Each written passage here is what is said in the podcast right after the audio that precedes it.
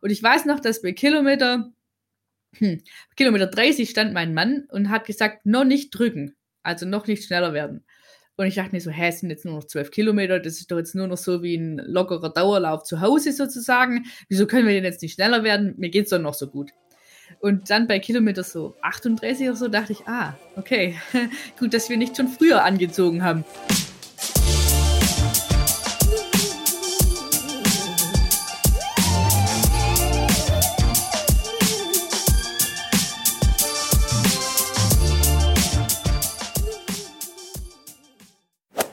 Sie räumte bei ihrem Marathondebüt direkt den Titel Deutsche Meisterin ab und holte nur wenige Monate später Teamgold bei der EM 22 in München. Die Rede ist natürlich von Dominika Meyer und wir haben sie dieses Mal im Podcast zu Gast. Sie nimmt uns mit in ihre sportlichen Anfänge und erzählt, wie ihr Talent fürs Laufen ganz zufällig beim Polizeisporttest entdeckt wurde. Bis sie die Disziplin Marathon für sich entdeckte, war es dann doch ein langer Weg. Wir sprechen unter anderem über ihren Vereinswechsel und darüber, wie sie den Leistungssport mit ihrem Leben als Hauptkommissarin und Mutter zweier Kinder vereinen konnte. Natürlich geht es auch um ihr Wahnsinnsdebüt bei den deutschen Meisterschaften in Hannover, ihre Corona-Erkrankung kurz vorher und die absolute Ausnahmeerfahrung Heim-EM. Ich wünsche euch ganz viel Spaß beim Hören. Hallo Leute, hier ist Elliot aus der Achilles Running Redaktion. Herzlich willkommen zu einer neuen Podcast-Folge und herzlich willkommen auch an meine liebe Gästin Dominika. Wie geht's dir? Hallihallo, mir geht's gut. Super, ich habe ähm, dich ja natürlich, wie alle unsere GästInnen, vorab ein bisschen auf Instagram gestalkt und habe gesehen, du hattest da jetzt eine kleine Laufpause machen müssen. Ich nehme mal an, wegen einer Laufverletzung. Wie sieht's da aus? Kannst du mittlerweile wieder trainieren oder musst du dich noch schonen? Am Montag war ich tatsächlich beim Orthopäden in München und der hat mhm. äh, mir jetzt wieder das Go gegeben fürs Laufen. Also ich darf wieder ähm, anfangen, aber halt ganz langsam und leicht und ähm, ja, locker erstmal. Äh, trotzdem wurde ich jetzt von einer Erkältung heimgesucht und war jetzt wieder zwei oh. Tage erstmal äh, im Bett. Also genau, deswegen jetzt geht's ja. aber wieder los und ich darf wieder und ich freue mich drauf. Okay, äh, was hast du da gemacht? Was ist passiert? Ah, ich hatte einen freien Knochen quasi in meinem Sprunggelenk und die Gefahr war, dass der mhm. quasi durch diese viele Bewegung den Knorpel abreibt. Das war jetzt aber nicht läuferspezifisch, also das kann jedem passieren. Nur ich hatte seit den deutschen Meisterschaften im Mai oder so immer wieder schmerzte nach Achillessehne und dann jetzt hatte ich dann ja nach der EM Saisonpause und es war immer noch nicht weg und dann dachte ich irgendwann, okay, ich kann auch nicht immer mit Schmerz laufen und jetzt muss ich da mal nach schauen lassen und war dazu eben dann beim Orthopäden in München, vom FC Bayern war der. Und ähm, mhm. der hat sich das dann halt nochmal richtig mit MRT und so angeschaut und dann wurde eben dieser freie Knochen ähm, festgestellt und dann haben wir gesagt, okay, bevor wir das jetzt dann irgendwann in der Olympia-Vorbereitung machen müssen, machen wir es lieber gleich. Ähm, was natürlich trotzdem ein bisschen frustrierend war. Aber hm, ja, jetzt ist es vorbei. Also jetzt, äh, genau, ist es wieder rum und jetzt darf ich wieder langsam anfangen. Ja. Okay, zum Glück, ja. Das kann ich mir voll vorstellen. Das hat dir bestimmt gefehlt, dann den Ausgleich, den sportlichen Ausgleich zu haben, ne? Ja, das ist einfach so verrückt. Man denkt immer so, ja, jetzt, ich nehme das jetzt an und es passt dann so für mich und ich bin selber damit okay. Aber wo ich dann wieder anfangen durfte, jetzt äh, Fahrrad zu fahren, vor einer Woche zum Beispiel, da hat mein Mann dann auch wieder gesagt, es ist einfach krass, wie viel fröhlicher wie du jetzt wieder bist. Also halt dann da oh, das Feedback, ja. wo man sagt, okay, eigentlich äh, bin ich voll dankbar, wie die ganze Situation mit den Ärzten, wie schnell das ging mit der OP und so. Ähm, und eigentlich bin ich auch in Ordnung, dass ich jetzt da mal drei Wochen äh, nichts machen darf. Aber wenn man das dann hm. wieder machen darf, dann, dann merkt man den Unterschied und wie, wie ausgeglichener man da einfach ist, auch den Kindern gegenüber, dass man nicht so schnell gereizt ist und so. Und ja, das merkt das Umfeld natürlich auch. Also das ist echt schön, dass man dann selber auch wieder merkt, es verändert den Menschen einfach. Hm. Ja, nee, da gehe ich auf jeden Fall 100% mit. ist bei mir auch so. Wenn ich äh, eine Weile nicht Sport machen kann, aus welchem Grund auch immer, sei es Erkältung, sei es irgendwie auch eine Sportverletzung, äh, es, äh, mir fehlt es auch komplett. Und ich glaube, mein Umfeld kriegt das auch mit, dass ja. ich dann auch nicht so gechillt bin wie sonst. Ja. Ja, na gut, ähm, aber ich freue mich, dass es da jetzt wieder bergauf geht. Äh, ich würde sagen, wir widmen uns äh, weiteren schönen Dingen des Lebens. Wir spielen eine kleine Runde Sekt oder Seltas. Du kriegst fünf Fragen von mir und darfst immer entscheiden, ja, für welche Antwortmöglichkeit, äh, welche Antwortmöglichkeit dir eher zusagt. Bist du ready? Ja. Okay, super. Frage eins: Gartenarbeit oder Training? Training. Okay. Ich habe ja auf Instagram gesehen, dass du nämlich auch so richtig tolles Gemüse da manchmal postest aus deiner eigenen Gartenarbeit, nehme ich an. Ja.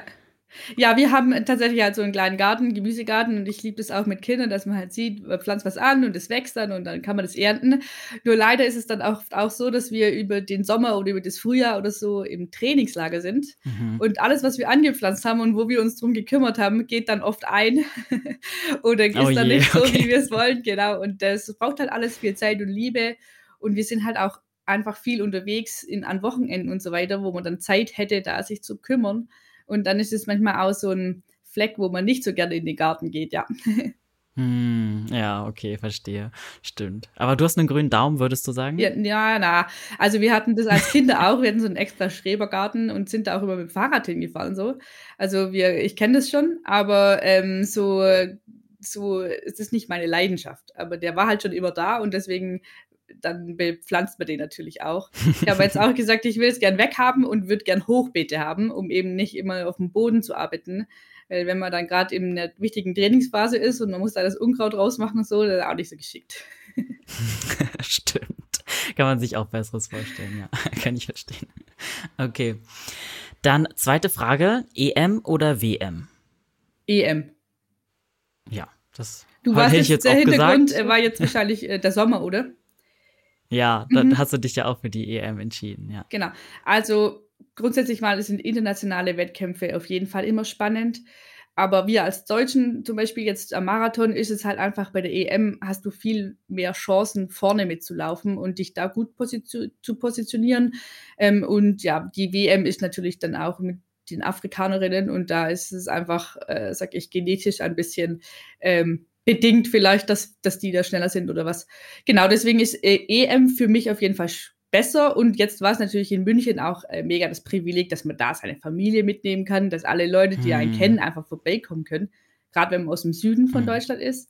Und ja, so war es dann natürlich auch. Und deswegen war das gar nie eine Frage. Also, wenn man die Möglichkeit zum Wählen hat, auf jeden Fall die EM. Hm. Ja, stimmt, du wohnst ja, glaube ich, in der Oberpfalz, ne? Das ist ja nicht so weit weg. Ja, richtig. Also gut, ich meine, wir sind zwei Stunden von München entfernt. Jetzt nicht wie Regensburg eine okay. Stunde, aber wir haben zwei, aber das ist trotzdem kein Weg. Also jeder andere Wettkampf wahrscheinlich, deutsche Meisterschaften und so, ist weiter weg. Ja, auf jeden Fall. Okay. Gut, dann Frage 3. In Uniform oder zivil? Zivil. Okay. Äh, trägt man als ähm, Kommissarin überhaupt noch viel Uniform? Wie ist denn das? Weiß ich gar nicht. Ja, also es gibt halt Polizeihauptkommissare oder zum Kriminalhauptkommissare. Und wenn du bei der Kriminalpolizei bist, dann trägst du keine Uniform. Oder wenn du halt ähm, Zivilbeamter in anderer Funktion bist. Aber ich bin im Ausbildungsbetrieb äh, und da mhm. trägt man schon Uniform, ja. Okay, spannend. Alright, dann vorletzte Frage. Laufen im Hochsommer oder im Winter? Oh, im Frühling und im Herbst. Der Joker. nee, also, Aber wenn du dich entscheiden müsstest. Ja, dann würde ich, glaube ich, lieber den Sommer nehmen. Hm, weil okay. gerade im Winter Auch ist wirklich halt, Hochsommer. Ja, also weil im, da, da, muss man halt früh aufstehen. Also bei uns ist die, die Möglichkeit ja immer, dass man halt früh trainiert. Wir haben jetzt auch äh, EM-Vorbereitung dann manche Läufe auch um, um, um sieben oder so halt dann gestartet oder noch früher. Hm. Ähm, aber im Winter, wenn, wenn man kalt ist und wenn die Muskeln und Zähnen während dem Laufen nicht warm werden oder auch dieses Nasskalte, was wir in der Oberpfalz hier oft und lange haben, dann ist es einfach mhm. für Verletzungen voll anfällig. Und das ist äh, schwierig mhm. dann auch, ja. Mhm. Oder okay. schwieriger, das zu kompensieren wie im Sommer, sagen wir so. Ja, ja, verstehe ich. Wäre, glaube ich, auch meine Wahl, tatsächlich. Ja. Okay, und jetzt die allerletzte Frage. Mhm. Gele oder Riegel? Während im Wettkampf? Äh, ja. Äh, gar nichts. okay. Also. Weder noch. Ja, also wenn ich, ich mich entscheiden müsste, auf jeden Fall Gel. Ja. Und ähm, im Training auch beides nicht? Nee. Okay. Oh, also spannend. wir machen alles, also, alle ja. ähm, Energie quasi ins Trinken rein. Ja, okay, verstehe. Ja. War auch äh, die geil, die Insights äh, von den Profis hier zu kriegen.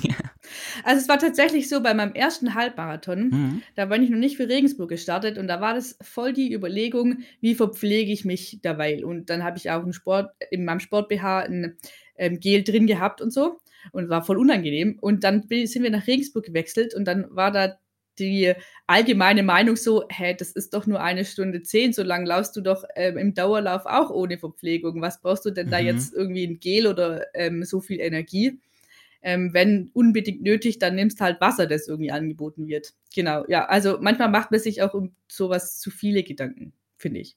Ja, okay. Ja. Finde ich cool auf jeden Fall, dass es auch so hinhaut bei mhm. euch. Also klar, ich meine, ihr trainiert auch einfach auf einem anderen Level, aber natürlich trotzdem individuell, wie man dann wahrscheinlich daran geht. Ja. Ja. Ähm, genau, ich, äh, wir haben dich jetzt schon ein bisschen kennengelernt, aber natürlich wollen wir auch auf deinen sportlichen Werdegang eingehen. Das interessiert unsere HörerInnen natürlich besonders. Ähm, ich nehme mal an, dass du schon immer sportlich warst. Du musstest ja für die Polizeischule auch den Polizeitest und so bestehen. Da muss man ja auch krasse sportliche Leistungen erbringen. Ähm, ja, erzähl doch mal, wie sahen deine sportlichen Anfänge aus? Ja, also das erste Mal so in Kontakt gekommen mit der Leichtathletik bin ich eigentlich mit elf oder zwölf oder so. Da wollte mein Bruder eigentlich Leichtathletik anfangen, aber das ging dann nicht. Dann bin ich dahin. genau, und oh. äh, ja, dann war ich da und wir war, das war aber so ein Spaßverein und so ein Dorfverein einfach wir haben alles gemacht. Also ich habe auch Siebenkampf dann da gemacht. genau, Ach, und krass, also man hat aber dann. Was. Ja, naja, also ähm, auf einem Niveau, das war nicht so. Also beim Kugelstoßen war ich die allerletzte. ja, man hat aber dann trotzdem erkannt, dass ich halt 800 und 1500 Meter irgendwie doch äh, mehr Fähigkeiten habe, wie jetzt beim Sprinten, Hürdenlaufen und Werfen. Ähm, genau, und dann gab es irgendwann da einen Trainer, der das auch gefördert hat, aber ich war dann mit hm, ich weiß, glaube mit 16 oder so, ähm, so am Fuß hatte ich Probleme und ich war nicht in guter ärztlicher Betreuung und meine Eltern haben auch keine Ahnung gehabt von irgendwelchen Sportärzten oder so.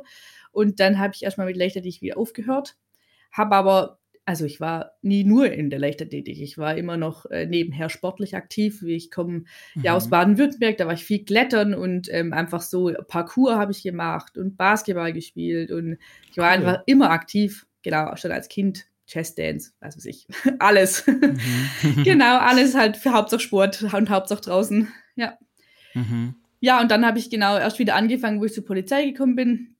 Da muss man eben so einen 30-Minuten-Lauf machen. Und ich bin da äh, mitgelaufen und dann ähm, hat mein Ausbilder damals hat gemerkt, ich, ich streng mich halt überhaupt nicht an bis ans Letzte und äh, ich bin trotzdem mit den Jungs da halt vorne mitgelaufen. Und dann hat er Aha. gesagt, so, und jetzt die letzten fünf Minuten rennst mal so schnell du kannst. Und dann hat er halt gesehen, wow, ich kann schon voll gut rennen. Und ähm, genau, dann gibt es bei der Polizei nämlich auch ähm, Polizeimeisterschaften, also interne. Und in diesem Jahr, wo ich eingestellt wurde, gab es eben auch so Cross-Europameisterschaften. So, und dann muss, dann war ich da bei diesem Quali-Wettkampf und das war auch gleichzeitig der Quali-Wettkampf für die DLV-Europameisterschaften, also halt Crosslauf war es damals. Und mhm. ich war noch U23 und ich kam dann, glaube ich, als fünfte oder sechste auch in diese DLV-Mannschaft mit rein. Und ähm, ich war natürlich für die Polizei-Cross-Europameisterschaft auch qualifiziert. Und da ging es dann für mich los, dass ich wieder gesagt habe, okay, ich brauche jetzt irgendwie wieder einen Plan zum Trainieren, weil ich kann nicht auf irgendwelche Europameisterschaften fahren, ohne dass ich äh, irgendwelches Training habe. Weil bis dahin bin ich halt einfach tatsächlich nicht wirklich gelaufen. Also für mich war ich einmal die Woche Job. So. Okay. und habe halt sonst den Sport, den ich sonst halt gemacht habe. Also ich habe jetzt gar nicht, un, also ich habe jetzt nichts nicht nix gemacht, sondern ich habe halt einfach viel Sport gemacht in meiner Freizeit. Ja, und äh, so habe dann habe ich dann wieder äh, einen Trainer gesucht und äh, bekommen über die Polizei erst und dann im Studium habe ich bei meinen Kindern gelernt und der war dann mein Trainer, genau. Und jetzt äh, hat sich das alles entwickelt. Jetzt sind wir da, wo wir sind. Mhm. Okay, krass. Also hast du dann wirklich ähm, eine Zeit lang, bevor du dann zur Polizei gegangen bist, äh, gar, gar nicht, also bist eigentlich gar nicht gelaufen. Also klar, einmal die Woche einen kurzen Lauf oder so, aber eigentlich war es gar nicht fokussiert in deinem Training. Ja, in Baden-Württemberg, da macht man im Abi, da, da, wählt man sich so Zweige aus und ich hatte halt den Sportzweig. Und ähm, genau, mhm. da musste ich einen Teamsport machen und halt einen Individualsport. Und dann habe ich da Basketball gespielt und eben äh, ge, gelau äh, leichterledig gemacht. Und ja, Basketball spielen, das war halt immer so für mich auch so ein Schlüsselerlebnis, wo ich gesagt habe, unser Team hatte halt genau sechs Frauen oder Mädels damals. Und wenn eine halt lieber zum Party machen gegangen ist, dann war das Team halt eine weniger. Und dann war es halt, wenn man Mannschaft gegen Mannschaft war, gab es halt keinen Auswechselspieler und gab es, äh, ja genau, man war halt auf die anderen angewiesen. Und das hat mich in der Zeit auch ein bisschen geärgert. Und ich habe dann auch für mich, bin einfach dann äh, selber gelaufen und war auch schwimmen und so. Und dann war das halt einfach, da, da kannst du selber an dir arbeiten. Aber wenn du einen Teamsport machst, brauchst du halt auch immer ein Team. Genau, und ich, ähm, mhm. wir waren aber zum Beispiel auch, wir waren halt drei Kinder und meine Eltern hatten nur ein Auto und dann bin ich halt auch voll viel mit dem Fahrrad überall hingefahren und so. Also diese allgemeine Ausdauer habe ich jetzt vielleicht nicht durchs Laufen geschult, aber ich war einfach immer sportlich. Mhm, okay. Ja, dann scheint ja auch auch so, dass er ein bisschen Talent mitgeschwungen hat, auf jeden Fall, wenn du ähm, beim Polizeitest da bei diesem Lauf schon so beeindrucken konntest, ohne trainiert zu sein, ja. nenne ich es jetzt mal. Ne? Also ein bisschen Talent muss ja dazugehören. Ja, auf jeden Fall, ja. Und bist du eigentlich zur Polizei gegangen, ähm, also so quasi aus Überzeugung oder auch, weil du ne, so deine sportlichen Fähigkeiten irgendwie dir zunutze machen wolltest? Weil ich kenne auch äh, Stories von ja, Bekannten aus meinem, ja, aus meiner breiteren Umgebung, die auch eher so into Fitness und so sind halt und dann ist Polizei oder ja, die Polizei einfach auch eine Möglichkeit für die da, ja, sich irgendwie sportlich zu betätigen. Es ist dann so ein, eher so ein deswegen wählen sie den Beruf quasi. Wie war das bei dir? Ja, also jetzt muss ich schon sagen, also bei der Polizei macht man in seiner Ausbildung schon, steht Sport schon jetzt auf dem Stundenplan, aber jetzt auch im Alltag ist jetzt äh, nicht, dass man die ganze Zeit Sport macht. Also es gibt zwar ja. klar die Sportförderung bei uns auch, aber dazu brauchst du ja zum Beispiel auch die Kadernorm, da musst du ja schon sehr sportlich auch dann dazu stoßen, zumindest mal in Bayern ist das so. Ähm, ja, aber grundsätzlich mal hat mir einfach die, die Arbeit hat mich fasziniert, dass man halt in, mit Menschen in Kontakt kommt. Ähm, auch ein Sinn für Gerechtigkeit äh, ist irgendwie ausgeprägt gewesen und so. Ähm, man hat einfach super viele Möglichkeiten, man ist am Ende verbeamtet und so weiter und so weiter. Also man mhm. verdient schon während dem Studium Geld und es ist einfach ein sicherer Job auch. Das war für mich wichtig. Ähm, ja, und auch einfach die Hürde zu schaffen, überhaupt mal da reinzukommen und das alles äh, so zu meistern, ist ja auch nicht ganz einfach. Also, genau. Mhm. Das war einfach, äh, es kamen viele Entscheidungen da oder Gründe dazu, aber ein Grund war natürlich auch, dass der Sport ähm, ja gesehen wird, sagen wir es mal. Obwohl ich dann ja. natürlich, mhm. wo ich dabei war, auch ein bisschen enttäuscht war, weil jetzt auch während der Ausbildung, während dem Studium musst du halt deine Sportleistung einfach immer schaffen. Äh, aber wenn du ganz unten am, am gerade so geschafft bist, ist es gleichwertig wie der, der halt das mit Auszeichnung schafft. Genau. Also deswegen. Ach so, da gibt es dann keine Unterschiede. Ja, also es fließt dann nicht in deine Note irgendwie mit ein. Also das aber ist, ah, okay. genau. Ja, also es muss dich auch schon mhm. dieses Rechtliche und so äh, interessieren, weil sonst äh, brauchst du es auch nicht machen. hm, okay. Okay, und dann hast du eigentlich so bei dem Lauf, ähm, den du da für den Polizeitest gemacht hast, äh, gemerkt, dass du irgendwie einen Draht zum Laufen hast, oder? Ich meine, du bist ja dann nach dem ähm, Crosslauf und so beigetreten, sage ich jetzt mal. Mhm. Das war dann schon so der Auslöser für dich. Ja, also der, der richtige Auslöser war eigentlich das Kennenlernen meines Mannes im Studium. Weil also bis dahin war ich eigentlich auch okay mit dem ganzen anderen Sport, den ich gemacht habe. Ich bin ja nach Bayern gegangen, um eben mal irgendwann ähm, Richtung Berge zu ziehen und halt äh, da Bergsport mehr äh, in Fokus zu rücken so. Ähm, genau, aber mhm. das war dann halt alles auch irgendwie zeitlich schwierig und ähm, Laufen ist halt dann, gerade dann jetzt zum Beispiel auch danach die zwei Kindern, du kannst einfach von zu Hause los und du brauchst nicht viel Zeit, in Anführungsstrichen, um dich auszubelasten. Ähm, und unterm Strich das Effektivste, ähm, was man so machen kann. Oder ja. Deswegen, ähm, ja, also ich, ich persönlich wäre wahrscheinlich vielleicht gar nicht, wenn ich nur meine Ziele oder was verfolgt hätte, im Leistungssport angekommen es war schon immer eine Teamwork für mich. okay, also so dein Mann war so ein bisschen der Auslöser, sagst du? Ja. Mhm. Und wie hast du dann, wie bist du das dann so angegangen, als du dem, also als du Crosslauf zum Beispiel auch für dich entdeckt hast? Also hast du dann so angefangen, richtig intensiv dafür zu trainieren? Ähm, vor deinem Mann, dann nach deinem Mann? Wie können wir uns den, ja, den Werdegang so vorstellen? Ja, also da, es gab halt dann, also seit, also auch schon vor meinem Mann gab es Trainingspläne. Das Problem war nur, dass der Trainer damals, das war halt auch so ein Ferntraining und ähm, der hat halt von 0 auf 100 und dachte halt, ich bin ja in der Jugend schon gelaufen. Ähm, ich kenne mich oh. aus. Ja, aber dann, wenn da halt auf dem Trainingsplan steht, irgendwie Dauerlauf 80 Prozent und ich habe das also diesen Begriff zum Beispiel halt nie gekannt oder nie ge gehört, dann lauf halt immer so schnell du kannst irgendwie oder dass es halt, und es fühlt sich ja immer gut an. Also man redet sich ja immer ein, das Training fühlt sich immer gut an. Und ähm, dann war ich halt ziemlich schnell verletzt, weil ich auch von äh, quasi null Wochenkilometer auf äh, 60, 70 hoch. Dann kam halt erstmal Fersensporn oh, und so weiter. genau, ja. Mhm. Und das äh, war dann schwierig, das wieder einzufangen. Und wenn man halt auch nicht vor Ort ist, genau. Und dann kamen halt auch manchmal so Aussagen, ha, jetzt stell dich halt nicht so an wie ein Mädchen mit zwei Zöpfen und so. Und dann denkst du dir so, ja, okay, oh. ähm, irgendwie drückst du halt dann immer drüber. Und das war dann, ja, für mich schwierig. Ähm, Gerade weil für mich auch immer wichtig war, dass mein Körper nicht mein Kapital sein soll, sondern dass ich ja. quasi gesund aus dem Ganzen rauskommen will. Und ähm, ja, und dann war es halt eben ein Segen, dass ich äh, meinen Mann kennengelernt habe, der selber halt am Anfang mit mir viel mitgelaufen ist und äh, auch selber sportlich halt war und was weiß ich. Und der dann immer so anfangen, ja, also ich will jetzt nicht reinreden, aber man könnte da was optimieren und so. Und ja, so sind wir halt dann irgendwie, habe ich gesagt, ja, wir können, also mir ist es grundsätzlich egal, wer mich trainiert. Ich kann es nur nicht selber machen. Ähm, und ich finde es auch schwierig, wenn man sich selber trainiert, ehrlich gesagt. Mhm. Ähm, und ja, dann hat sich das so entwickelt und dann hat es natürlich, ich war aber auch nicht bereit, alles andere aufzugeben. Also ich wollte genauso noch mit Freunden Volleyball spielen gehen und ich wollte mit meiner Studienkollegin zum Schwimmen gehen und so weiter. Ähm, und ich konnte, also deswegen, ich habe viel zu viel nebenher gemacht, als dass jetzt dieser Wechsel, ich äh, fokussiere mich jetzt ganz aufs Laufen, äh, sofort möglich gewesen wäre. Ähm, und dann hat, sich das halt über die Jahre einfach entwickelt, dass man immer mehr einen strukturierten Plan äh, hatte und immer mehr genau einfach die Kerneinheiten, die Umfänge und so weiter ähm, verändert hat. Ja. Hm. Hast du zu der Zeit auch schon an Wettkämpfen teilgenommen? Ähm, ja, ja. So im Rahmen ähm, von, also im Rahmen der Polizei oder generell? Generell auch. Also ich war da auch ähm, auf Straßenläufen auf jeden Fall äh, aktiv und auch immer schon 5000 Meter auf der Bahn und so ähm, gelaufen. Ja. Hm. Krass. Und ähm, wann und warum bist du dann dem äh, LG Regensburg äh, beigetreten? Also da, bist, da ist ja auch Miriam Dattke, mit der haben wir auch neulich eine Podcast-Folge aufgenommen. An der Stelle hört euch die an, Leute. Ist sehr spannend. Wir reden viel über die EM 2022.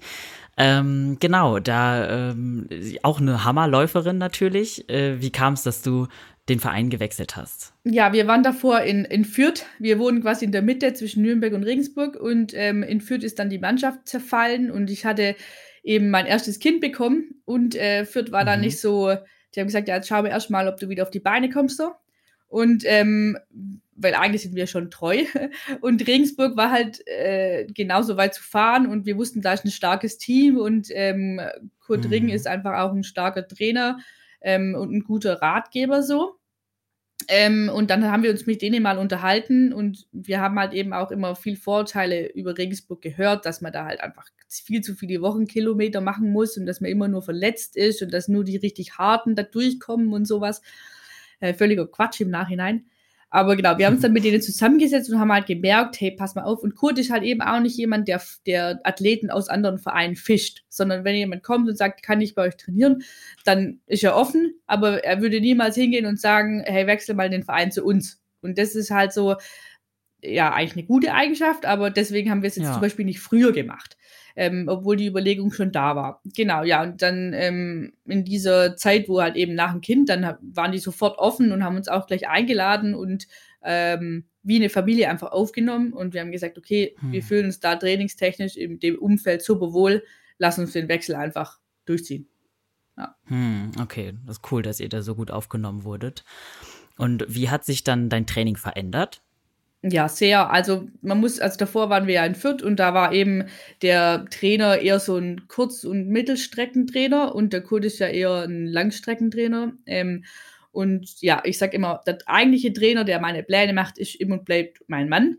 Aber der Flo, der mhm. im Ohr sitzt sozusagen, der ist halt immer der äh, quasi, dass man halt Trainings abstimmt oder halt auch so ein Gesamtkonzept fürs Jahr entwickelt und so.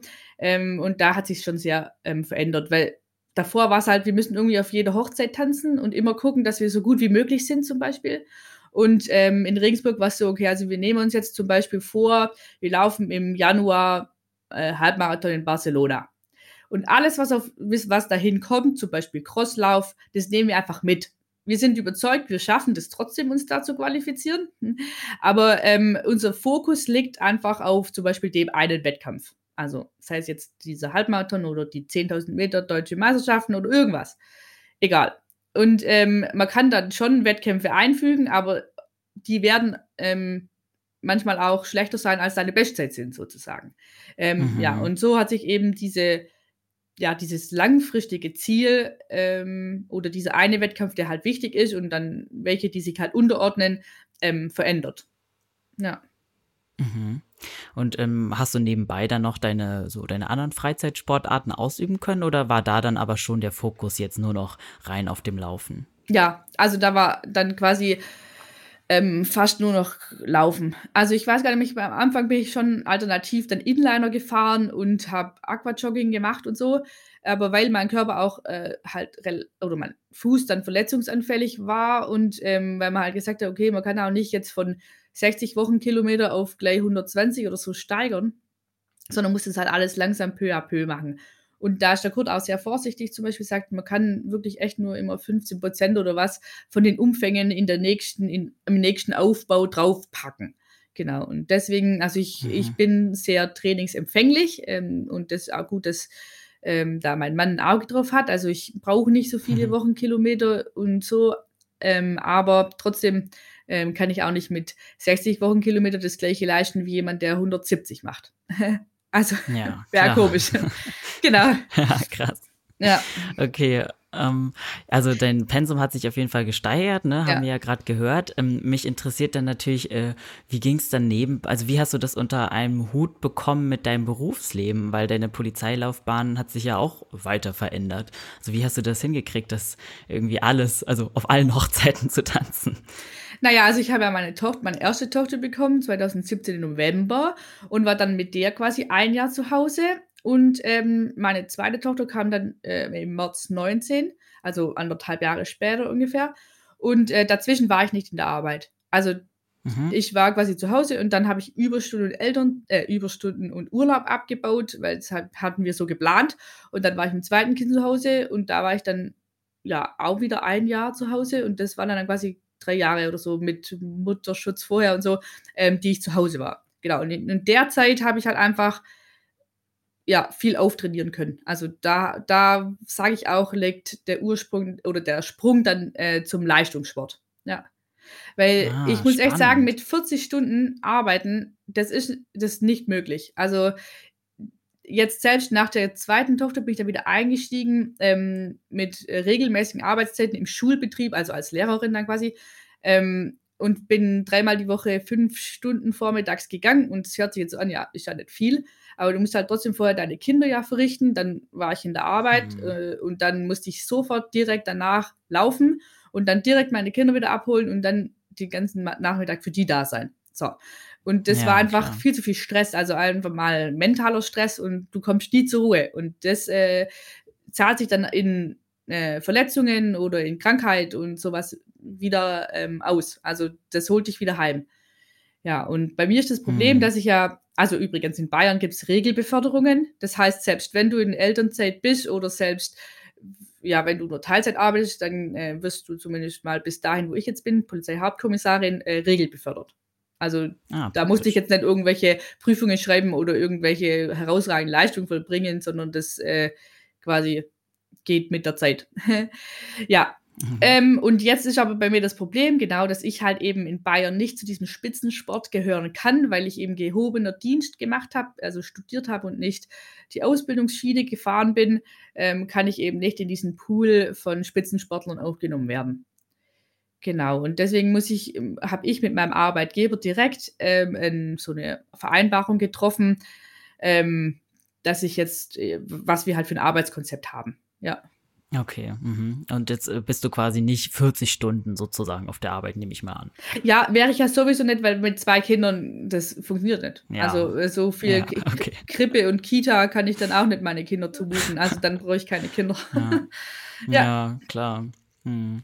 Okay, gut, dass ihr dann äh, irgendwie ein Abkommen zusammen treffen konntet. Ich stelle mir das auch total schwierig vor, gleichzeitig mit Familie und dann halt hauptberuflich aktiv sein, ist halt schon schwierig, dann sich wirklich ähm, ja, im Leistungssport noch weiter zu behaupten. Deswegen, also mein Respekt an der Stelle schon mal, dass du es so weit geschafft hast. Also auf jeden Fall äh, war ja bestimmt auch nicht leicht, bestimmt.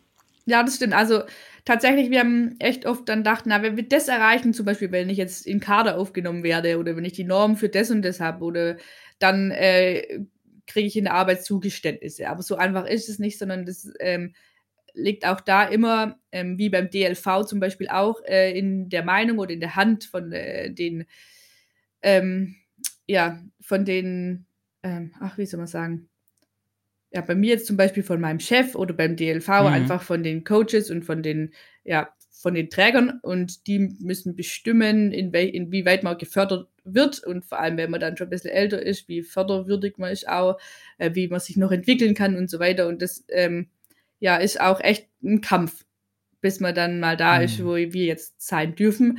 Und ich sehe es jetzt auch echt als super riesiges Privileg und bin super dankbar, auch wenn ich weiß, dass zum Beispiel bei mir ähm, diese ähm, diese Freistellungszeit ähm, immer begrenzt ist auf ein Jahr. Das heißt, wenn ich jetzt einmal riesig verletzt bin und ich kann halt einmal ein Jahr keine Leistung bringen oder ein Marathon geht in die Hose oder so, dann hängt das alles halt so am seidenen Faden. Aber ah. darüber denkt man nicht nach, sondern man ist immer dankbar für das, was man halt gerade hat. Also ich zumindest. Okay.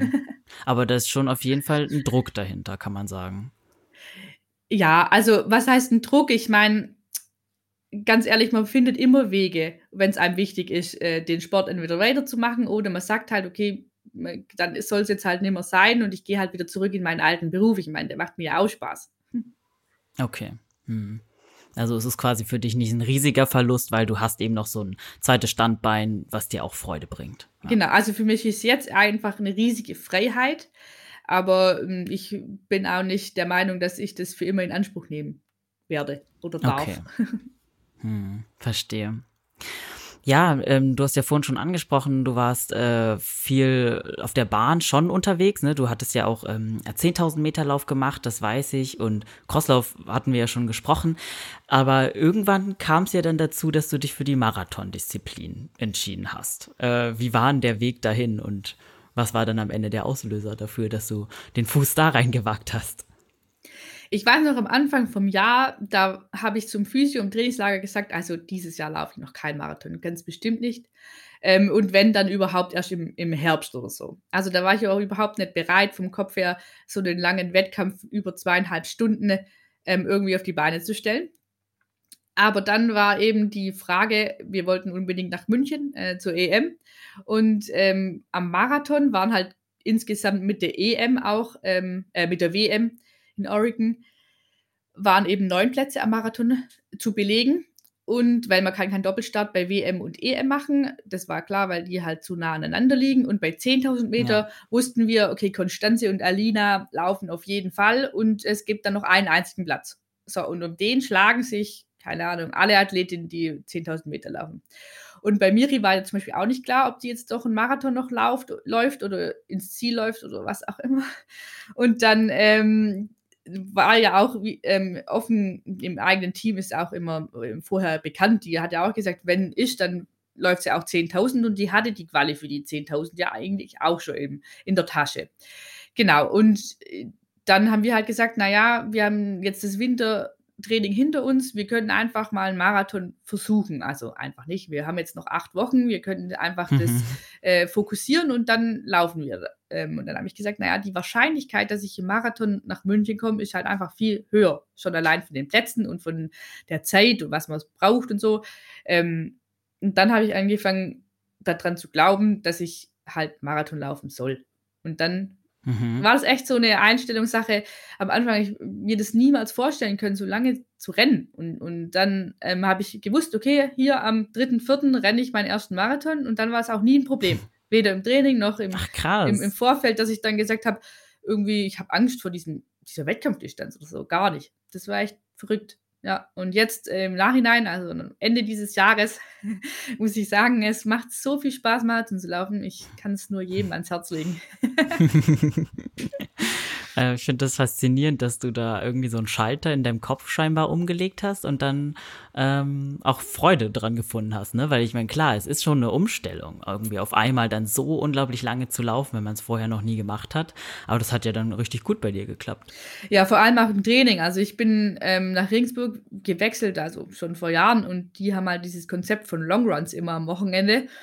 Und ich habe das gar nicht gemocht. Also ich, ich mochte einfach Longruns laufen. Das war für mich so, da war so der Freitag ähm, negativer Tag, weil am Samstag dann der Longrun auf dem so. genau, nee, aber ähm, man gewöhnt sich da dran und, und man adaptiert ja auch. Und äh, tatsächlich dann in der Marathonvorbereitung waren ja manchmal dann auch zweimal äh, in der Woche in den Longrun draufgestanden. Also jetzt nicht so oft, aber genau.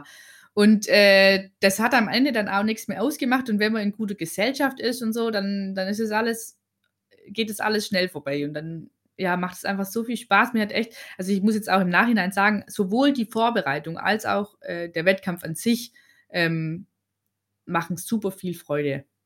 Gerade ich denke mir auch, wenn man jetzt im Alltag ist, also jetzt auch jemand, der jetzt hobbymäßig äh, läuft, so ein Marathontraining, klar gibt es äh, anstrengende Einheiten, die kann man dann aber auch aufs Wochenende schieben und unterm Strich kommt es mhm. ja dann mhm. auch darauf an, ähm, dass man quasi auch die Ausdauer schult.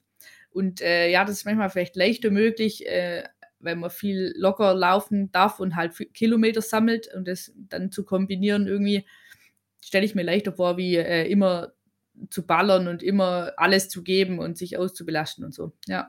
Hm, ja. Denkst du, dass äh, wenn du nicht, also gar nicht mit Leistungssport mehr was am Hut hättest, dass du trotzdem weiterhin Marathon laufen würdest? Hm, das weiß ich ehrlich gesagt nicht. Also, weil, ja. Ja, also das ist schon viel Zeitaufwand. Also, und ich denke mir immer, mir macht Marathonlaufen, glaube ich, echt auch so viel Spaß, wenn man halt gut vorbereitet da reingeht. Und ich würde es auf jeden Fall niemandem empfehlen, ähm, unvorbereitet oder halt schlecht vorbereitet das zu machen. Ne? Weil gerade was man immer hört, halt mit Krämpfe und weiß ich nicht, mit was alles schief geht, äh, wie schlecht man sich fühlt. Mhm. Und es kommt halt alles dadurch, dass man vielleicht ja anders vorbereitet ist, wie man es eigentlich ähm, sollte, sein, so, sein sollte. Genau, also gerade halt ähm, das zu üben, wie nimmt der Körper das, die ganze Flüssigkeit auf und, und die ganze Nährstoffe am Marathon und so. Ach ja, ich weiß nicht. Ich glaube, also das, die schlimmsten Wettkämpfe für mich sind auf jeden Fall immer die, wo man schlecht vorbereitet war oder wo man, wo die Vorbereitung halt einfach nicht so gelaufen ist, wie sie eigentlich sollte.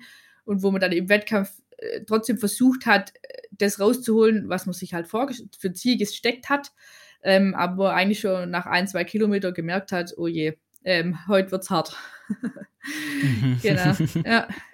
Also ich kann mich echt auch noch erinnern an die Zeit, wo ich ähm, immer so 60 Wochenkilometer gemacht habe und ich 10 Kilometer auf der Straße gelaufen bin, die ganzen Rennen. Und ich hatte echt, ich glaube, drei, vier Jahre oder so. Ich bin immer 35,10 bis 35,20 gelaufen. Und wir haben beim Training einiges umgestellt äh, und viel versucht. Und ich bin immer in diesem, also ich bin wirklich, glaube ich, also über Jahre auf jeden Fall nicht über, also unter diese 35 Minuten gekommen. Es war mhm. verrückt. Und da weiß ich noch, wie frustrierend das für mich war. Und jetzt denke ich mir, ja, okay, wahrscheinlich hätten wir echt auch mehr Umfänge trainieren müssen, dass mir hinten raus nicht immer so schwer gefallen ist und so weiter und so weiter. Und deswegen, ähm, ja, man muss sich halt immer ein Projekt setzen, wo man auch dann die Zeit hat zu investieren, ähm, ja. was man halt auch schaffen kann, ja. Ja, stimmt. Also Vorbereitung ist alles irgendwie, kann man damit gut abschließen, ja. Ähm, ja, wann war dann klar, dass du dieses Jahr, also ne, 2022, an den deutschen Meisterschaften im April teilnimmst? Das ist ja dann trotzdem, ja klar, die Vor Vorbereitung lief gut, mhm. aber ist ja dann trotzdem ein Riesenschritt. Ja, gut, also ich meine, man braucht ja für die Qualifikation einen schnellen Marathon. Und wir wussten einfach, Hannover sind wir schon Halbmarathon gelaufen. Das ist eine gute, schnelle Strecke, die ist flach äh, und ja, geht eigentlich auch gut durch die Stadt. Also ist jetzt nicht so windanfällig. Also als Frau ist das eh nicht so, weil da hast du einen Pacemaker und der nimmt dir den Wind eigentlich aus den Segeln sozusagen. Aber ja, ähm, und es war eben die zwei Möglichkeiten, äh, Hannover oder Hamburg. Ähm, aber es, wir haben uns eigentlich relativ schnell für Hannover entschieden. Also es ging da gar nicht um die deutsche Meisterschaft im, im ersten Augenblick, weil wir auch nicht erwartet haben, dass ich da um den Titel mitrenne, ähm, sondern ähm, genau, sondern wir wollten einfach schnell Marathon rennen. Ja. Äh, jemand, also einen, wo wir auch gut hinkommen, wo wir wissen, die Organisation passt, weil das immer so im Ausland ein bisschen ähm, anders wie in Deutschland. Da kann man halt davon ausgehen, dass es gut organisiert ist und dass deine Flaschen dann auch dastehen, wo sie stehen sollen und dass es leicht ist, einen Pacemaker noch zu integrieren und so weiter und so weiter. Also da wird sich halt um die deutschen Athleten dann auch dementsprechend gekümmert. Äh, und mhm. deswegen haben wir eigentlich, und genau, äh, mein Athletenmanager, der war auch Veranstalter von Hannover mit und da haben wir uns dann einfach eingeklinkt. Ja. Aber für uns war von vornherein klar, okay. also ich hatte dann auch drei Wochen vor den äh, deutschen Meisterschaften dann Corona. Für uns war auch klar, wir haben halt ja. halt diese eine Chance und wir werden nicht schieben. Wir werden nicht auf Hamburg schieben zum Beispiel, weil ich dann meinen Pacemaker, ähm, der hätte ja nur an diesem Hannover-Tag Zeit gehabt und nicht drei Wochen später und ähm, das ist halt einfach so ein ausschlaggebender Punkt, äh, wo ich sage, okay, auf den muss ich mich verlassen können und ja, das ist mein Team, mhm. Marathon. Krass. Äh, wie war denn das für dich dann so kurz knapp vom Wettkampf positiv getestet zu werden? Äh, hat dich das dann sehr gestresst? Ja, also mh, mm, ich hatte es nicht schlimm. Ich hatte nie irgendwie an der Lunge oder so irgendwas. Also ich hatte halt ein bisschen Schnupfen und das war's. Zum Glück. Ähm, mich hat halt diese, ja, mich hat halt diese Quarantäne geärgert, weil damals war es halt noch relativ streng. Und ich musste dann vom Verband aus ähm, relativ viele Tests machen, ähm, ob ich halt wieder fit bin. Und ähm, dann war ich eben in München und bis dann die Labor also Ergebnisse da waren, ich hatte dann quasi eine Wettkampfsperre. Hm. Ähm, und bis dann die Laboruntersuchungen wieder da waren und bis dann der DLV das anerkannt hatte, ähm, war es halt zwei Tage vor dem Marathon. Okay. Aber ich bin da jemand, ich blende das halt komplett aus und überlasse den Schreibkram mein Mann. Also der ist halt echt ein Unterstützer in jeglicher Sicht, also nicht nur als Trainer, sondern auch als Manager und als Alltagsmanager und als Kinderbeaufsichtiger und alles. Also deswegen, und da war ich echt relativ entspannt, weil ich wusste, auch die Bundestrainerin, die Katrin, steht hinter mir und ähm, wenn die zwei sich da zusammentun und wenn es sein soll, dann kriegen die das hin. Und äh, ich weiß, und das war dann für mich unterm Strich an der Startlinie auch ehrlich gesagt gut zu wissen, ich bin fit, meine Lunge, mein Herz, alles funktioniert, mein Blut ist normal, ähm, ich fühle mich gesund und ich bin unverletzt. Und so bin ich in meinen ersten Marathon reingestartet. Ja, stimmt. Ja, eigentlich gute Voraussetzungen, trotz der äh, seltsamen Umstände eigentlich. Wir haben dann in der Vorbereitung, weil eigentlich tapert man ja dann zwei Wochen vorher zum Beispiel, aber meine Taper-Phase war ja dann in meiner Corona-Erkrankungsphase ja. sozusagen und wir konnten dann nicht fünf Wochen tapern, weil wäre auch schwierig gewesen. Und da muss man dann auch als Trainer mutig sein und im, im Training halt was umstellen können und so weiter. Und ich konnte mich einfach auf das Konzept, das wir hatten, verlassen. Und ich war echt einfach entspannt an dieser Startlinie, weil ich wusste, ich, ich laufe jetzt da einfach und wir schauen, was, was rauskommt. Und es war einfach Freiheit. Also es mhm. war ja einfach eine Chance. Und die haben wir an dem Tag ganz schön gut nutzen können. Ja, auf jeden Fall. Also, und dann in, du bist ja, du hast ja gewonnen am Ende. Also perfekt. Ja. Ja. ja. Ja, am Tag vorher war es dann echt auch noch so, weil ähm, Rabea wollte halt irgendwie zwei Sekunden schneller am Schnitt oder eine Sekunde schneller am Schnitt angehen und wir dann halt langsamer und dann haben die da rumdiskutiert. Ich habe dann irgendwann gesagt, so, ihr diskutiert jetzt ohne mich. Ich laufe einfach am nächsten Tag beim Pacemaker hinterher und was dabei rauskommt, kommt dabei raus. Und ich hoffe einfach, dass die das dann so entscheiden, dass ich das auch äh, physisch quasi auf die Kette bringe. Ja, und mhm. dann habe ich mir keine Sorgen mehr gemacht, habe mir nicht mehr überlegt, welches Tempo wir jetzt rennen, sondern ich bin einfach hingegangen und habe gedacht, jetzt probieren wir es. Okay, ja, cool. Äh, also mega, dass es dann doch so gut hingehauen hat. Ähm, wie hast du dich dann so mhm. während des Wettkampfs gefühlt? War das dann auch so, bist du so entspannt geblieben wie an der Ziellinie oder gab es dann auch irgendwie Momente, wo du ja schon doll gestruggelt hast? Wie war so das Feeling generell währenddessen? Ähm, also es war einfach wunderschön. Es war wie Fliegen und einfach pure Freiheit. Also der Wettkampf ging, oder wie jeder Marathon ja eigentlich auch so sein sollte, ähm, äh, relativ äh, frei los. Also halt normalerweise beim, beim kürzeren Distanz, da strengst du dich halt von, vom ersten Meter an. Sondern beim Marathon muss es erstmal rollen bis zur Hälfte. Also da muss es einfach leicht gehen. Hm. Und so, so war das Gefühl auch. Und ähm, am Anfang war es echt so, leicht, dass ich dann halt auch irgendwie gedacht habe, jetzt können wir uns unterhalten. es hat sich eher angefühlt wie ein schnellerer Dauerlauf. Und dann hat auch mein Pacemaker gesagt, Ruhe, spare deine Kräfte für, für den Schluss oder fürs Ende. Ja, und es war dann auch gut so. Ähm, aber ich habe da so gleich am zweiten Kilometer gemerkt, äh, ich, ich kann mich verlassen. Also da ist jemand, der kümmert sich auch im Rennen um mich. Und der hat sich dann auch ein paar Mal umgedreht und immer geguckt, äh, bin ich noch fokussiert oder bin ich halt voll drüber oder irgendwas. Und mir ging es echt eigentlich gut. Und ich weiß noch, dass bei Kilometer, hm, Kilometer 30 stand mein Mann und hat gesagt, noch nicht drücken, also noch nicht schneller werden. Und ich dachte mir so, hä, es sind jetzt nur noch zwölf Kilometer, das ist doch jetzt nur noch so wie ein lockerer Dauerlauf zu Hause sozusagen. Wieso können wir denn jetzt nicht schneller werden? Mir geht es doch noch so gut. Und dann bei Kilometer so 38 oder so dachte ich, ah, okay, gut, dass wir nicht schon früher angezogen haben. Genau, aber es kam nie, also es kam nie so dieses, boah, ich kann nicht mehr oder ich werde es nicht ins Ziel laufen. Dieses Gefühl hatte ich in diesem ersten Marathon nie. Ja. Aber wir haben es natürlich auch äh, nicht ausgereizt bis zum Schluss. Mhm. Wir haben ja, hm, glaube ich, drei oder vier Wochen vorher noch so eine Leistungsdiagnostik in Leipzig gemacht und da kommt dann halt mal raus, was bei perfekten Bedingungen und äh, dein, also du äh, fähig bist zu leisten, sozusagen. Also was deine Schwelle ist und wie schnell du laufen kannst. Und äh, dann haben wir gewusst, okay, theoretisch, theoretisch, also das, so schnell läuft man eigentlich nie, aber theoretisch könnte ich so und so schnell laufen. Und dann haben wir gesagt, okay, dann können wir auch 2,29 auf jeden Fall schaffen. Mhm. Ja. Ja, krass. Und dann wurde es halt ein bisschen schneller. Ja, ein bisschen schneller. Also du bist ja 2 Stunden 26,50 gelaufen und damit hast du ja die zwölf beste Zeit in der ewigen deutschen Bestenliste geschafft. Wie hat sich das dann für dich angefühlt? Also hättest du erwartet, dass du so krass durchstartest, dann auch einfach mal direkt äh, ja, Gold mitnimmst? Wie war das für dich? Nee, hatte ich nicht. Und auch ähm, einfach die Freude, die danach ähm, so aufgekommen ist, das habe ich nie gekannt. Also ich war ja irgendwie schon mal im Crosslauf deutsche Meisterin oder so, aber halt gerade am Marathon ist auch das Medieninteresse ganz anders. Das stimmt. Ähm, und auch einfach die Zeitung und so, die sind, ähm, also viel mehr Aufmerksamkeit hat man ähm, am Marathon wie jetzt ähm, auf der Bahn oder eben, ja, im Crosslauf oder so. Genau, das war schon voll schön, ähm, auch hier im, im Ort, wo ich wohne oder halt einfach so drumherum wahrgenommen zu werden. Ähm, ja, das, und auch die Zeit waren halt, also weil Marathon laufen ja viele Leute und dann halt sagt man, okay, unter drei Stunden ist schon mal so ein Ziel, wo sich viel vornehmen. Aber wenn man dann halt nochmal eine halbe Stunde schneller läuft, dann, dann kann man das so fassen.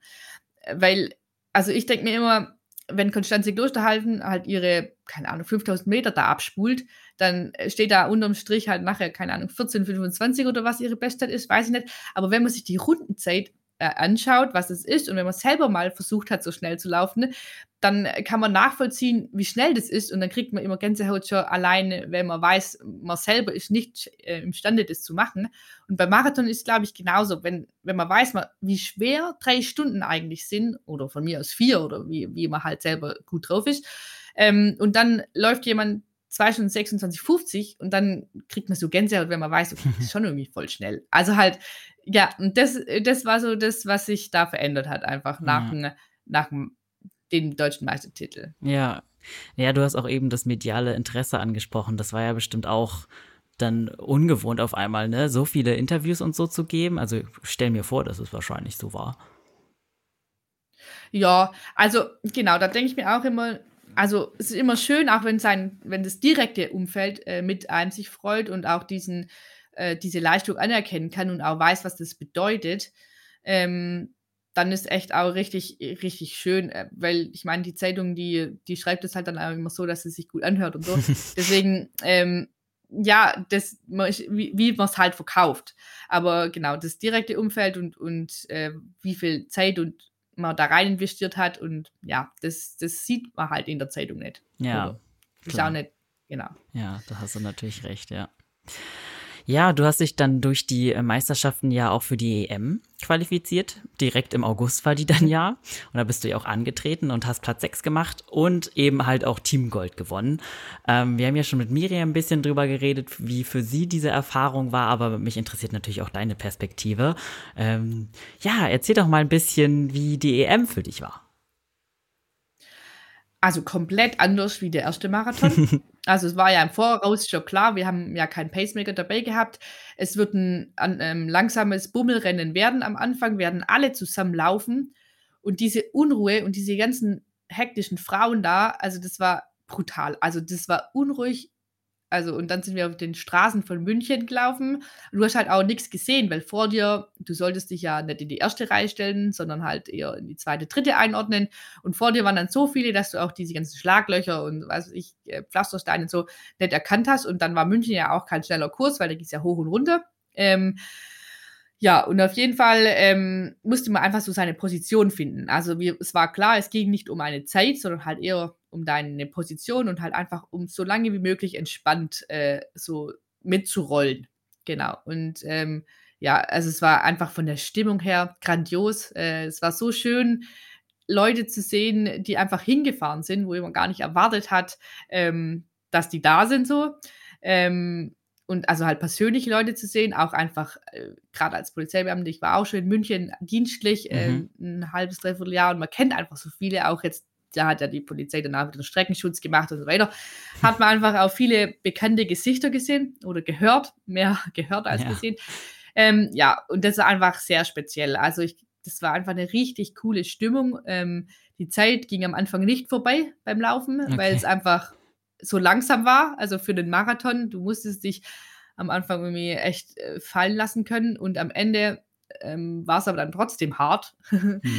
Ja, und dann wurde es am Ende raus ja auch wärmer und ähm, das hat man dann auch wieder zu spüren bekommen und dann war ja trotzdem auf der Strecke diese ganzen äh, Schwämme und diese ganzen Wasserstände und es war einfach so viel Unruhe im Marathon. Das habe ich von Hannover natürlich nicht gekannt, weil da waren zwei Grad und Regen. Ja, Stimmt, das ist natürlich ein Riesenunterschied. Das kann ich mir vorstellen, dass die Hitze da dann echt nochmal was gemacht hat. Also du bist ja. ja. beim ersten Marathon geflogen. Wie würdest du dann so generell einschätzen, wie war es so beim zweiten dann für dich? Ja, also von der Anstrengung her war es eigentlich nicht schlimmer oder nicht, nicht leichter oder was. Also obwohl es am Anfang langsamer war, ähm, weil es halt so hektisch war, äh, musste man sich konzentrieren. Und dann klar, hinten raus ging es dann halt schnell und ich habe dann ja irgendwann den Anschluss zur Führungsgruppe mal verloren gehabt, bin dann wieder hingelaufen ja. und so. Und dann war aber schwuppdiwupp irgendwie schon Kilometer 35. Also dann ging es irgendwie doch schnell vorbei. Und dann dachte ich mir, okay, jetzt sind es irgendwie nur noch sieben Kilometer. Das ist echt nicht mehr lang. Ähm, und dann hieß es einfach draufbleiben und alles geben. Und dann äh, das Einzige, was mir auch noch am Ende, was richtig, richtig reingehauen hat, war diese Zielgerade, die über ein Kilometer lang ging. Das war echt, das war echt brutal. Ja. Ja, da bin ich auf diese, auf diese Straße gelaufen, dann durch das Tor durch und dann, ach, das war echt einfach, das ging ewig und du hast alles gegeben und dann ging es nochmal ewig und hast nochmal alles gegeben und hast gedacht, ich kann nicht mehr, also ich bin schon, ich habe schon alles gegeben. die Ziele waren einfach noch nicht da. Genau, ja, aber dann, ja, genau, das war echt auch dann nochmal brutal. Ja. Also deswegen, alles hatte sein Für und Wider. Ähm, und ja, durch das, dass München halt so ähm, unruhig war und auch auf und ab ging, ist man jetzt auch von der Schwelle her, an der man gelaufen ist, äh, manchmal vielleicht ein äh, bisschen drüber gelaufen, ein bisschen drunter und das muss, muss man dann auch wieder verarbeiten können. Und ähm, ja, durch das, dass ein Meisterschaftsrennen war, halt mal schneller, mal langsamer laufen. Das ist ähm, ja in Marathon-Vorbereitung manchmal eher äh, nicht so der Fokus, dass man halt eher versucht, konstant schnell zu laufen. Genau. Hm. Aber im Wettkampf war das dann halt eben so, wie es dann halt war. Ja. Mhm. ja. Genau. Aber es war ein einmaliges Erlebnis und ich habe echt am Anfang gedacht, oh, jetzt so äh, eine EM im eigenen Land ist also einerseits ja schön, weil alle kommen können, aber andererseits ist halt auch nicht, du bist ja nicht weg und nichts Besonderes und so. Aber jetzt, wenn ich das äh, nochmal rückblickend, dann so im Gänsehaut, Moment, den man wahrscheinlich nie wieder so erlebt. Ja, also hm. also wirklich, es war einfach, auch ich denke mir immer so, wie, wie schlau die Leute waren, das da direkt durch die Innenstadt laufen zu lassen und, und äh, wie viele Leute da, da zum Zuschauen einfach so gekommen sind.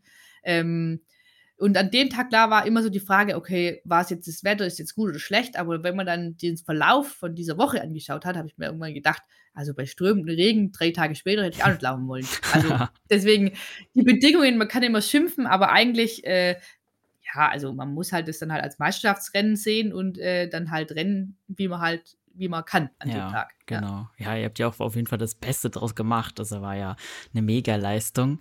Ähm, ich habe mir auch sagen ja. lassen, dass die Stimmung super gut gewesen ist. Auch wirklich bei den ZuschauerInnen. Alle hatten richtig Bock anzufeuern und so. Deswegen war es vielleicht dann auch irgendwie gut, dass das Wetter schön war. Dann sind die ZuschauerInnen mhm. auf jeden Fall länger geblieben.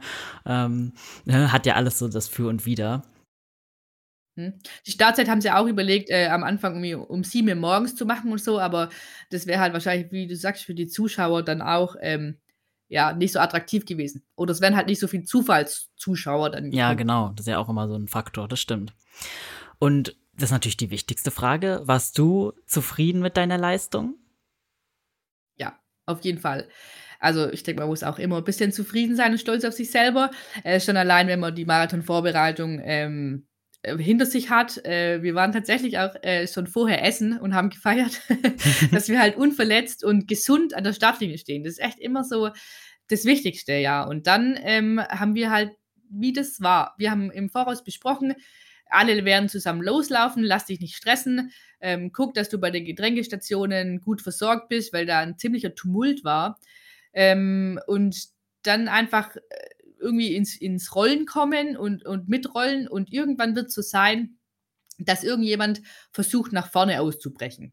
Und dann ähm, sei ab nicht demotiviert, sondern lauf einfach wieder hin, du kannst es. Also das war äh, so die Aussage von meinem Trainer und mir. Und dann ähm, ist es ja tatsächlich im Rennen so gewesen. Wir haben eigentlich geplant, dass es ein bisschen später ist, aber dass wir trotzdem mutig einfach wieder dahin laufen können oder ich da wieder hinlaufen kann in meinem eigenen Tempo. Also nicht, dass ich dieses Tempo gleich sofort mitgehen muss, ähm, weil ich sonst, äh, keine Ahnung, nie wieder hinkomme, sondern dass ich einfach mein Ding machen, aber nicht aufgeben darf. Und das war, glaube ich, echt so ein Wettkampf, wo ich alles umgesetzt habe, was wir vorher besprochen haben. Ähm, und ja, am Ende, also Top 10 war halt, wäre schön gewesen. Und dass ich dann Sechste wurde, das ist natürlich wunderschön. Ja. Und dass ich dann, ja, zweite Deutsche, zum Beispiel, wir waren ja auch ein super starkes äh, Frauenteam. Also Total. das war ja auch krass. Wir waren, unsere Bestzeiten waren, glaube ich, alle innerhalb von 90 Sekunden oder so. Mhm. Ähm, und da kann ja, ist ja alles offen im Marathon. Ja. Und dann, genau, hinter der Miri und das echt auch einfach, das war richtig schön und ich, also eine Goldmedaille mit heimnehmen, das ist natürlich, äh, ja, da kann man schon zufrieden sein, obwohl wir natürlich auch ähm, im Nachhinein analysieren und wissen, was wir nächstes Mal anders trainieren werden. Mhm, okay. also es gibt immer Ausbaupotenzial, aber trotzdem an dem Tag mit dem Rennen waren wir zufrieden und ich auch. Ja, also so Learnings nimmt man ja wahrscheinlich immer mit danach. Ist ja auch ja. gut und richtig so. Aber äh, auf jeden ja. Fall nochmal, auch dir gratuliere nachträglich zu dieser mega, mega klasse Leistung. Es war, hat auf jeden Fall auch Spaß ja. gemacht, äh, sich das anzugucken als Außenstehender. ja, Danke, du hattest ja ein mega Knallerjahr jetzt dieses Jahr. Also das Jahr ist natürlich noch nicht vorbei, aber waren ja schon zwei krasse Veranstaltungen auf jeden Fall für dich drin. Wie sieht's denn jetzt aus mit der Zukunft? Hast du Pläne für dieses Jahr oder vielleicht schon für die nächsten? Was steht da jetzt an bei dir? Naja, jetzt geht's für mich auf jeden Fall erstmal darum, ähm, Ruhe zu bewahren und wieder langsam auf die Beine zu kommen. Ja. Weil ich da auch jemand bin, der halt äh, am, also wir, wir hätten eigentlich schon gern die Crosslauf-Europameisterschaft im Dezember irgendwie noch versucht, obwohl wir wissen, dass dieses Jahr voll viele das äh, in Angriff nehmen sozusagen. Aber das ist jetzt ja für mich auf jeden Fall gestrichen. Ähm, aber wir wollen halt auf jeden Fall auch die Zeit nehmen, dass man richtig gesund wird ähm, und das halt langfristig dann auch wieder aufgebaut werden kann. Ja, und im Frühjahr wollen wir aber eher dann wieder auf die Bahn gehen und wieder kürzere Sachen machen. Und ein Marathon äh, wird nächstes Jahr auf jeden Fall auch noch draufstehen. Ähm, aber ja, weil ab nächstes Jahr kann man sich dann auch für die Olympischen Spiele dann qualifizieren. Ja. Und ja, da muss man jetzt einfach mal gucken, ähm, wie wir ähm, wieder fit werden, wie schnell das geht, äh, was für Nachwehen das sind und ja, und dann einfach gucken, weil da muss man dann auch wieder ähm, also nicht jeder, also ich bin natürlich auch nicht so unbedingt gebaut für mega schnelle Sachen auf der Bahn immer und immer wieder ähm, zu trainieren, weil dann halt Sehnen und Bänder doch irgendwie beleidigt sind. Und da tut mir das Straßentraining echt auch sehr gut. Also dieses äh, Rollen auf der Straße einfach. Und deswegen, ja, wenn jetzt dann die fünf oder zehntausend Meter halt einfach äh, gesundheitlich nicht mehr so an erster Stelle stehen können, dann nimmt man das halt mit, aber ähm, legt den Fokus dann halt doch mehr auf den Marathon. Ja. Okay. Mhm. Ja, du hast ja Olympia 2024 angesprochen. Würdest du aber schon sagen, das ist so ein Ziel, das du jetzt formulierst oder steht das jetzt so ein bisschen im Raum, aber es ist jetzt noch nicht fokussiert sozusagen? Ha ja, ich bin realistisch. Wir, wir haben in, bei der Olympiade haben wir nur drei Plätze Deutsch, in, in Deutschland und äh, wir haben super viele starke Marathonläuferinnen. Also da, und das sind noch zwei Jahre hin. Also das ist alles offen. Also ich bin eine davon. Ja. aber genau, wir eine davon, genau. Und die besten drei werden es schaffen. Aber es ist einfach spannend und, und ähm, klar, also schnelle Marathonzeiten sind auch cool, äh, aber ja, also, also wenn ich jetzt, wenn du mich jetzt fragst, will ich jetzt lieber irgendwelche Major-Marathons laufen oder lieber zu Olympia, dann äh, würde ich schon sagen, für mich mein persönliches Ziel äh, wäre schon Paris. Ähm, aber also ich bin völlig offen, ich bin völlig entspannt. Ähm, und ich wünsche mir es natürlich, aber genauso weiß ich, dass sich alle anderen das auch wünschen und dass jeder alles dafür gibt, dahin zu kommen. Also mm. deswegen, ich bin Realist. Äh, Und wie ich schon vorher gesagt habe, das Wichtigste ist, gesund zu werden, weil dann nur dann kann es klappen. Ja, ja, ja, da stimme ich auf jeden Fall zu. Ähm, du hast äh, eine sehr gesunde Einstellung. Ähm, auf jeden Fall äh, ist auch gut realistisch zu sein, aber vor allem auch gerade den Fokus auf die Gesundheit zu legen, sich dann nicht zu verausgaben und es dann im Nachhinein zu bereuen. Deswegen, ich bin da ganz bei dir. ja, ja, ich wünsche dir auf jeden Fall aber trotzdem ganz viel Erfolg und vor allem auch eine schnelle Genesung, ne? Ähm, damit unsere ZuhörerInnen auch mitverfolgen können, wohin es dich noch verschlägt, verrate denen doch jetzt gern mal, wo sie dich finden können. Ja, ich glaube, wie jeden anderen auf Instagram einfach Vorname, Nachname, Domenica Meyer mhm. und dann, äh, ja, ich bin da tatsächlich auch, weil ähm, ich ja jetzt mit Puma zusammenarbeiten darf, angehalten, da öfter mal was zu posten. Ja. Und deswegen ist es tatsächlich auch so ein Kanal, wo man wirklich auch mitbekommt, äh, also mal so die groben Rahmen, wie es halt der Familienalltag zulässt, was bei uns oder bei mir so ähm, abgeht oder passiert. Ähm, weil sonst war ich schon sehr inaktiv, aber durch das, äh, genau, bin ich jetzt da ein bisschen mehr äh, offener oder ja. wie soll man sagen, transparenter. Ja. So, ja. Ja, Leute, ne, ihr habt's gehört, es gibt da jetzt frischen Content. Also folgt mal gerne Dominika. Wir ähm, verlinken auf jeden Fall ihr Instagram-Profil auch in den Show Notes. Und ja, ich bedanke mich nochmal ganz herzlich dafür, dass du heute hier bei uns im Podcast warst. Sehr, sehr gerne. Vielen Dank, dass wir zusammen sein Ja, war super schön. Ähm, euch da draußen sage ich natürlich auch Danke fürs Zuhören. Und wenn euch die Folge gefallen hat, lasst uns doch gerne ein Abo da und eine gute Bewertung auf Apple Podcasts, Spotify oder wo auch immer ihr uns sonst hört. Bleibt gesund, bleibt stabil und keep on running.